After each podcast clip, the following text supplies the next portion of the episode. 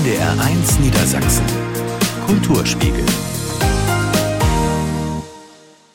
Mit Martina Gielitzer und ich freue mich sehr auf einen schönen Abend mit Ihnen. Wir nehmen Sie nämlich gleich mit zur Oldenburger Kinder- und Jugendbuchmesse, kurz KIBUM. In diesem Jahr ist der Themenschwerpunkt die Schweiz.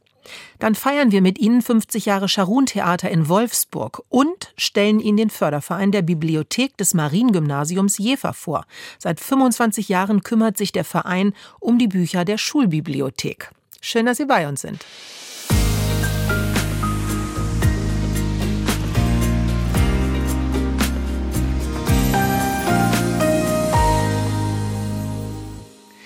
Der Kulturspiegel hier bei NDR 1 Niedersachsen am Dienstag. Ja, die Oldenburger Kinder- und Jugendbuchmesse, kurz Kibum, lädt seit dem Wochenende wieder zum großen Lesefest ein. Da freuen sich die Kinder natürlich riesig und viele Eltern natürlich auch. Und neben der aktuellen Kinderliteratur des Jahres ist der diesjährige Themenschwerpunkt die Schweiz bei der 49. Kibum, die übrigens für den Deutschen Lesepreis 2024 nominiert wurde, der im Februar 2024 dann verliehen wird, gibt es einiges an Literatur zu entdecken. Hergert Füchsel war für uns dort.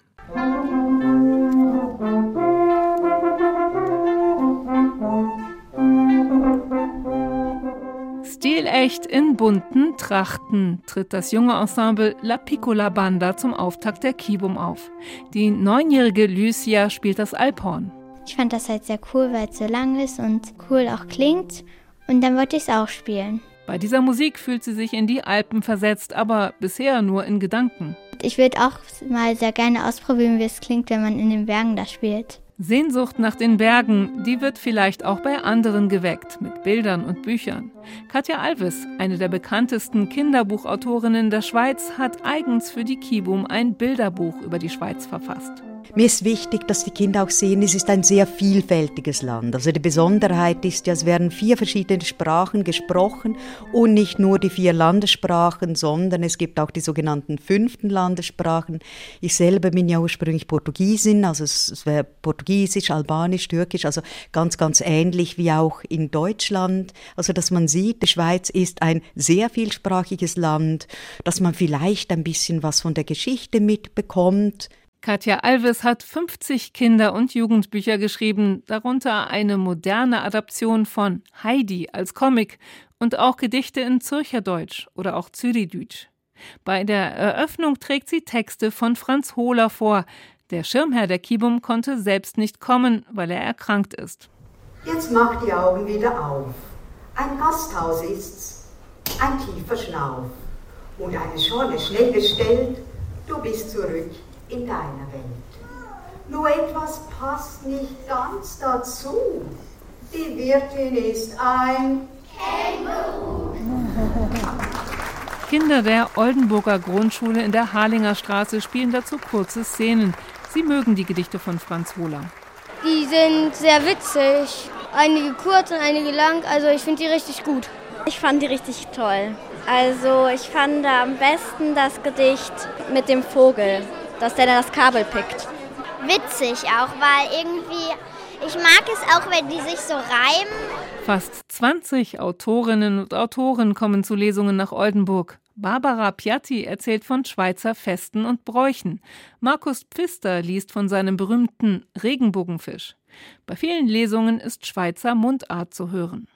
Es gibt eine große Themenvielfalt, sagt Regina Peters, die Programmverantwortliche der Kibum, aber ein Gebiet ist in der Literatur besonders wichtig.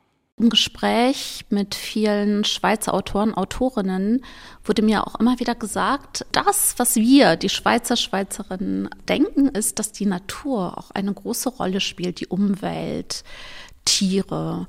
Das ist schon etwas sehr Spezifisches für die Schweiz. Ernste Themen kommen zur Sprache. Die Illustratorin Lika Nüssli stellt ihre Graphic Novel vor über die Kindheit ihres Vaters als Verdingbub, der auf einem Bauernhof zum Schuften abgegeben wurde. Ihre Werke sind neben anderen in einer Ausstellung der Messe zu sehen. Die Künstlerin möchte mit ihren Illustrationen die Fantasie der Kinder anregen. Sie malt auch mit Kindern zusammen und da will sie vor allem eines vermitteln. Also das ist mir ganz wichtig, Freiheit und Spaß beim Malen und das auch wenn man einfach drauf losmalt, dass es ganz, ganz tolle, coole Figuren werden können, die man äh, zuerst vielleicht sich gar nicht vorgestellt hat, die dann einfach so mit Pinsel und Farbe auf dem Papier entstehen. In der Ausstellung in ganz ruhiger Atmosphäre zeichnet Lika Nüssli für die Kinder auf deren Unterarmen. Die neunjährige Lia war gerade dran. Ich glaube, das ist ein Gespenst, ein Hase und ich glaube Wurzeln oder so. Ich finde das Bild cool. Die Kibum bietet täglich Lesungen, Workshops, Theater, neben dem Programm für alle auch an Oldenburger Schulen und in Kindergärten.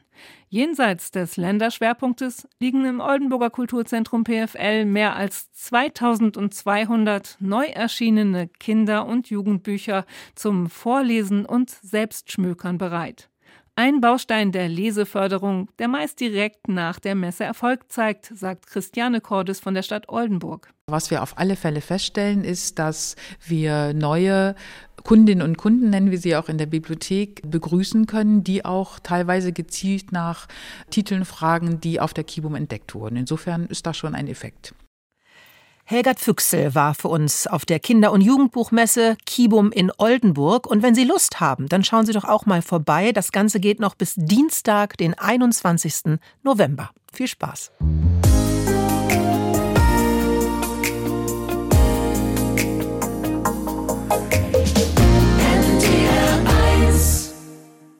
Gemeinsam geht es mit Ihnen durch den Dienstagabend hier im Kulturspiegel bei NDR 1 Niedersachsen. Genau ein halbes Jahrhundert ist vergangen, seit 1973 das Scharun-Theater in Wolfsburg seine Pforten öffnete. Es zählt mit seinen rund 800 Sitzplätzen und 120 Stehplätzen zu den größten deutschen Bespieltheatern. Gleichzeitig ist es eines der wichtigsten Bauten des international renommierten Architekten Hans Scharun. Die Eröffnung vor 50 Jahren hat er allerdings nicht mehr miterlebt, denn er starb ein Jahr zuvor. Vor allem zwei Dinge machen das Scharun-Theater so einzigartig. Einmal seine außergewöhnliche Bauweise ja, und sein vielfältiges Programm. Bita Schaffinea hat das Theater für uns besucht. Wie eine Stadtkrone thront das Scharun-Theater auf dem Klieversberg, dem höchsten Hügel in Wolfsburg. Ein luftiger, langgestreckter Bau. Der Theaterbesucher betritt das lineare Gebäude von Osten. Links vom Eingang befinden sich zwei runde Fenster, die an Bullaugen eines Schiffes erinnern. Die Türen öffnen sich und dann weitet sich der Blick, weitet sich der Geist. Etwa 80 Meter lang ist das Foyer, von dem aus die Besucherinnen und Besucher sanft herabgeführt werden in Richtung Zuschauerraum, erzählt Dramaturg Christian Mädler stolz. Also im Gegensatz zu anderen Theatern, wo man erst hochgehen muss, geht man hier bis zur Bühne vorne leicht abwärts. Das ganze Gefühl übertragen auf den inneren Zustand langsam runterkommen. Die Stadt in dem Fall rechts liegen zu lassen, dem Alltag zu entfliehen und dann durch das Zwischenfoyer in diese Theatervorstellung hineinzuspazieren. Das finde ich eine ganz wunderbare Philosophie. Gleichzeitig laden die 80 Meter Wegstrecke dazu ein, vor oder nach dem Theaterbesuch noch einmal zu verweilen, sich auszutauschen, durch die riesigen Panoramafenster auf die Stadt zu schauen. Pro Saison werden rund 120 große Abendproduktionen präsentiert. Viele bekannte Namen finden sich im Programmheft. Ulrich Tukur, Barbara Auer, Klaus-Maria Brandauer. Da das Theater Wolfsburg kein eigenes Ensemble hat, können auch internationale Stars auf die Bühne geholt werden, betont Intendant Rainer Steinkamp. Das ist ein ganz großer Vorteil für das Haus und das hat sich immer weiterentwickelt auch. Dahingehend eigentlich, dass man jetzt ohne zu sehr zu übertreiben sagen kann, dass dieses Haus zu den fünf Besten im deutschsprachigen Raum gehört, also auch bei den Ensembles, die hier gastieren, unglaublich beliebt ist weil es halt ein sehr schönes Theater ist, das der Herr Sharon hier gebaut hat in dieser organischen Architektur, wie es so schön heißt. Und weil wir technisch nach der Generalsanierung in 2016 auf dem mehr oder weniger neuesten Stand sind. Rund 30 Millionen Euro wurden investiert. Allein die Bühnentechnik hat 10 Millionen Euro gekostet. Schubketten machen die Bühne beweglich. Außerdem können die Schauspielerinnen und Schauspieler wie von Zauberhand verschwinden und wieder auftauchen. Eine spezielle Technik macht es möglich, dass die Bühne teilweise abgesenkt werden kann. Um auch mehr junge Leute für das Theater zu begeistern, sei es sehr wichtig, in den sozialen Netzwerken aktiv zu sein, betont Christian Medler. Ich bin auch eher der konservative Mensch, der noch ein Stück Papier in der Hand braucht. Also ich lese ganz gerne auch wirklich die Zeitung als haptisches Medium. Nichtsdestotrotz nutzen wir diese sozialen Netzwerke natürlich auch, um jüngere Leute anzusprechen. Leute, die vielleicht mit dem Theater nicht so die Berührung bislang gehabt haben. Auch da ist die Kommunikation natürlich eine ganz andere und das ist ein spannender Weg, wohin sich das gestaltet. Letztendlich, und das ist das Schöne, kommen wir hier aber alle analog wieder zusammen. Das ist das, was Theater ausmacht. Das Haus bietet Schauspiel, Musiktheater, zeitgenössische Tanz- und Ballettaufführungen sowie Opern, Sinfoniekonzerte und szenische Lesungen. Das junge Theater richtet sich an Kinder und Jugendliche aller Altersgruppen und Schulklassen. Zurzeit wird gerade das Weihnachtsstück Drei Haselnüsse für Aschenbrödel einstudiert. Wozu soll ich denn tanzen lernen? Aber Sie wissen doch von der Wichtigkeit auf dem königlichen Ball zu tanzen. Wie sollen Sie denn sonst eine Prinzessin finden? Prinzessin? Ja. Mein Vater hat also wirklich vor, mich zu verheiraten. Ja. Einfach so. Ja. Ja, aber das wissen Sie doch.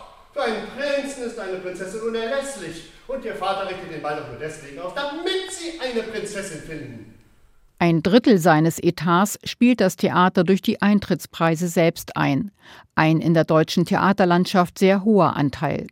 Finanziell getragen wird das Haus im Wesentlichen von Volkswagen und von der Stadt. Doch um auch in Zukunft weiter bestehen zu können, sei es sehr wichtig, dass man sich gegenseitig befruchtet, gegenseitig Synergieeffekte schafft, Projekte schafft, in denen man zusammen gemeinsam arbeitet, etwas Neues entstehen lässt, ohne aber die eigene Identität dabei zu verlieren. Das ist, glaube ich, die große Chance dieser gesamten Region. Und dieses Modell würde ich mir sehr wünschen, wenn man das auf die Weltpolitik übertragen könnte. Etwas gemeinsam zu schaffen, etwas Friedliches äh, zu schaffen, das ist das, was Theater, denke ich, auch leisten muss, auch in Zukunft.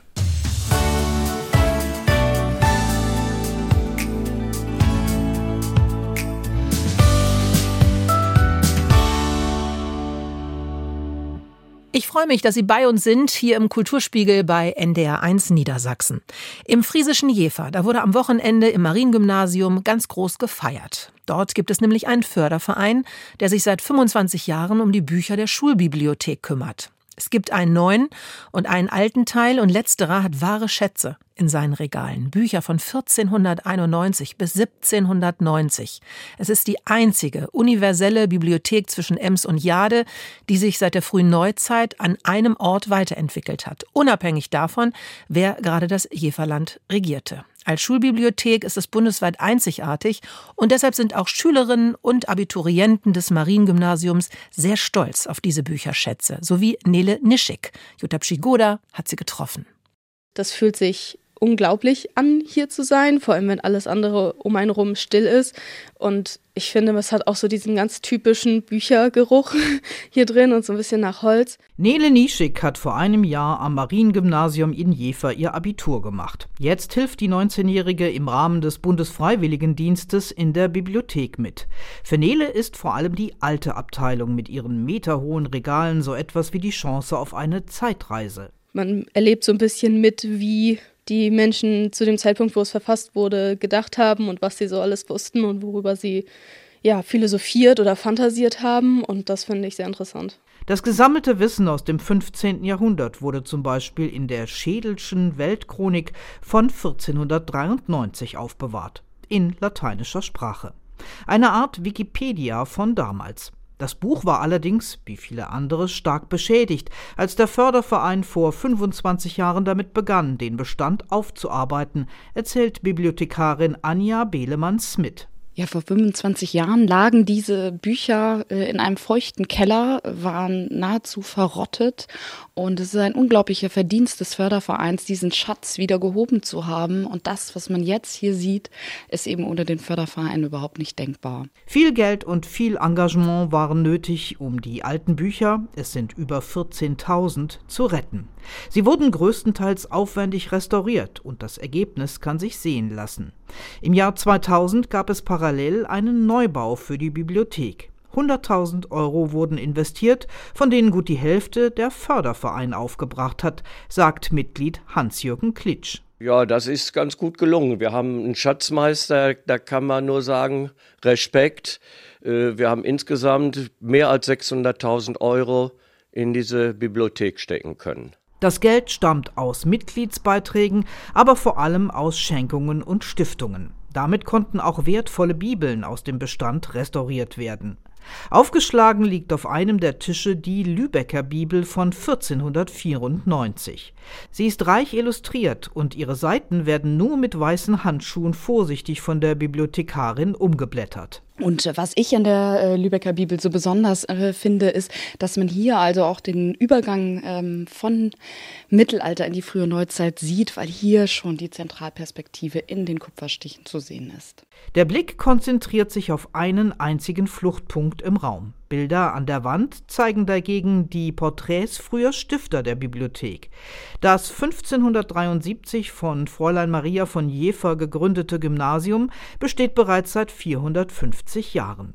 Ihr Kanzler und Berater Remmer von Sedig besaß schon damals eine stattliche private Büchersammlung, die nach seinem Tod der Öffentlichkeit zugänglich gemacht werden sollte, damals keine leichte Entscheidung. Nun war natürlich die Frage, wie viele Javaraner waren überhaupt in der Lage, mit diesen Büchern zu arbeiten, diese Bücher zu lesen und zu verstehen.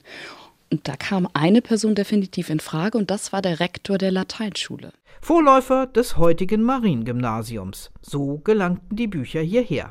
Und einen besseren Platz hätten sie nicht finden können, denn mit dem Förderverein für die Bibliothek ist auch die Zukunft dieser Buchschätze gesichert. Zumindest so lange, wie sich Menschen wie Hans-Jürgen Klitsch dafür begeistern. Ja, uns geht es darum, diese Bücher, diesen Schatz zu pflegen, zugänglich zu machen, auch für andere Leute.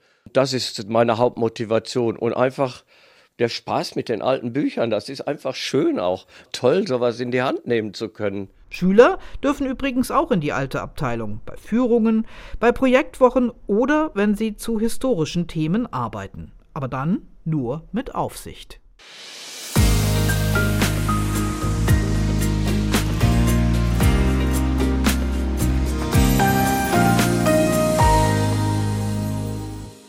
NDR1 Niedersachsen Kulturspiegelzeit am Dienstag.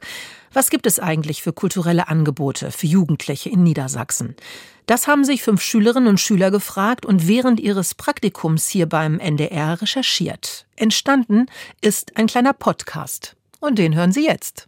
Mein Name ist Merlin, ich bin 17 Jahre alt und es gibt so ein allgemeines Vorurteil, dass Jugendliche ja gerade ganz viel am Computer sind, immer zocken und warum das so ist oder vielleicht auch gerade nicht ganz stimmt, darüber sprechen wir heute. Wir sind fünf Praktikanten und Praktikantinnen hier beim NDR und haben uns ein paar Gedanken darüber gemacht, was es eigentlich so für kulturelle Angebote für Jugendliche gibt und wie sich Jugendliche vielleicht auch selber engagieren können. Hi, ich bin Clara, ich bin 16 Jahre alt und Merlin, ich fand das ziemlich interessant mit den Vorurteilen, weil ich auch mitkriege, dass teilweise es sogar stimmt, dass viele Jugendliche einfach nur am Computer sitzen, gar nicht so viel rausgehen und gar nicht mitbekommen, wie viel es kulturell überhaupt in Niedersachsen zu erleben gibt.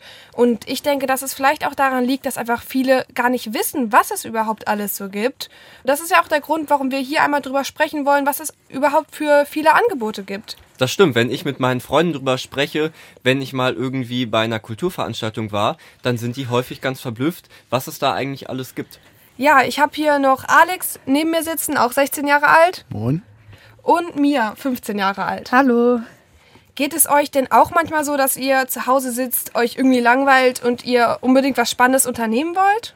Ja, und irgendwie hat man manchmal den Eindruck, dass Niedersachsen kulturell irgendwie gar nicht so viel zu bieten hat. Ja, aber als ich mal genauer hingeschaut habe, habe ich gemerkt, dass es eigentlich sogar eine ziemlich breite Auswahl an Angeboten gibt, bei der für jeden was dabei ist. Und Kultur heißt ja auch nicht automatisch, dass es so viel kosten muss. Und deshalb wollen wir heute mal über verschiedene kulturelle Angebote sprechen, die wir persönlich gerne nutzen. Und bei vielen muss man gar nicht mal so tief in seinen Geldbeutel greifen. Alex, was machst du denn gerne so? Ja, zum Thema Kultur gehe ich gerne ins Kino. Ja, das Problem, was ich da sehe, ist, glaube ich, einfach, dass die Kinopreise immer teurer werden. Wenn man sich dazu noch was zu trinken oder was zu essen kaufen will, geht das nochmal mehr in den Geldbeutel rein. Und da sehe ich einfach Probleme als Schüler, das zu finanzieren. Aber es gibt ja auch noch andere Möglichkeiten, was man kulturell so erleben kann. Beispielsweise gehe ich persönlich total gern auf Musikfestivals, wie zum Beispiel die Fête de la Musique, die auch in Hannover immer wieder stattfindet. Das ist ein großes Musikfestival, auf dem ganz viele Straßenkünstler auftreten und das kostet tatsächlich gar nichts. Mia, was machst du gern so kulturell? Also ich gehe sehr gerne auf Konzerte, auch zu Künstlern, die ich privat sehr gerne höre, oder ich gehe halt zu den Künstlern, die meine Freunde sehr gerne hören, damit die nicht alleine gehen. Okay, manche Karten sind halt etwas teurer, aber ich finde, für die Konzerte, die sie geben, lohnt sich das Geld vollkommen. Man muss sich ja auch nicht immer Essen oder Trinken holen, aber ich finde, das lohnt sich dann auch schon. Ja, das sehe ich ganz genauso. Und es gibt ja auch noch weitere Angebote wie zum Beispiel Theater oder die Oper. Und da gibt es tatsächlich ja manchmal besondere Schülertickets, die ziemlich günstig sind. Und wenn man sich da mal umschaut und genau informiert, dann gibt es da eigentlich ziemlich viel, was man erleben kann. Beispielsweise gibt es einen Kulturpass, den kann man ab 18 Jahren bekommen. In dieser Kulturpass-App kann man sich dann registrieren und bekommt ein 200-Euro-Budget. Und dieses Budget kann man dann in der App für vielfältige Kulturangebote nutzen. Und da zählt zum Beispiel auch Kino mit rein oder eben teilweise Theater, Opern, Konzerte. Und das ist schon echt ein cooles Angebot. Wow, das sind ja echt schon mal richtig viele tolle Beispiele, eigentlich, was man so als Jugendlicher für kulturelle Angebote hat. Wir haben uns jetzt aber noch gefragt, wie sich Jugendliche, aber auch Erwachsene eigentlich selber engagieren können. Und darüber habe ich mich mal mit Caro unterhalten. Und ich finde es eigentlich immer ganz cool, sich selber zu engagieren. Ich konnte das zum Beispiel machen, als ich letztes Jahr in einem Jugendtheaterstück mitgewirkt habe. Da war es dann so, dass wir selber ein Stück entwickelt haben und auch selber Entscheidungen treffen konnten eigentlich, was wir da in dem Stück machen. Und das ist eine ganz tolle Möglichkeit, eigentlich auch sich so ein bisschen selber zu entfalten. Und ich weiß nicht, gibt es da irgendwie Angebote oder Einrichtungen, wo man das machen kann? Also ich schätze schon, dass es da bestimmte Einrichtungen gibt, die bestimmt sowas anbieten, bestimmt auch viele in Hannover. Es gibt ja sozusagen für Musik den Mädchenchor Hannover oder so, wenn sich Mädchen für Musik interessieren. Und eine weitere schöne Einrichtung ist die internationale kulturelle Jugendarbeit.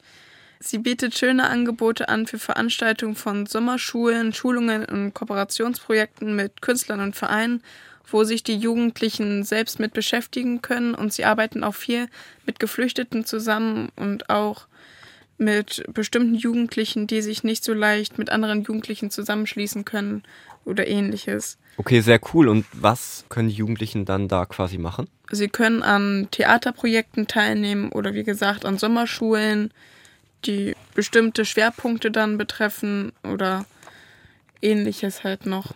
Was mir auch noch einfällt, ist, dass man sich natürlich auch ganz leicht an der Schule zum Beispiel in AGs engagieren kann. Da gibt es an jeder Schule natürlich unterschiedlich ganz viele verschiedene Angebote.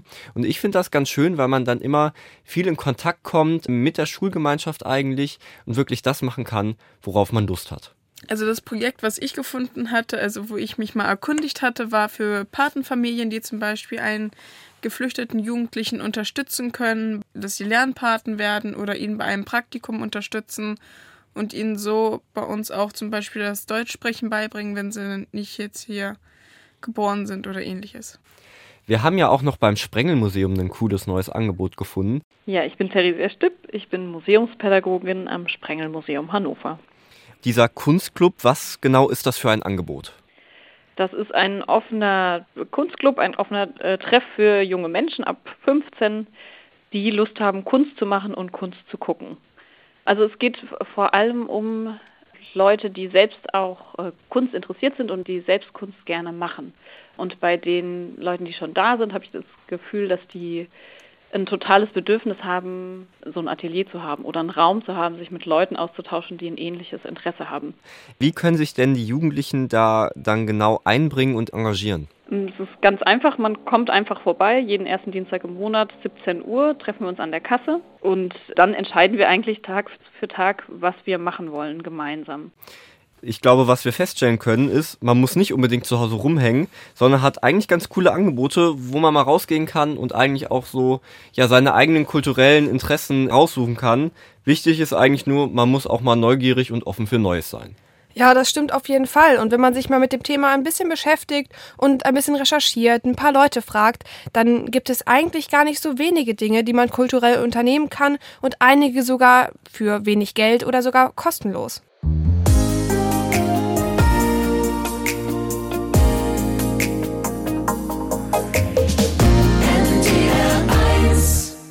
So schnell geht eine Stunde um.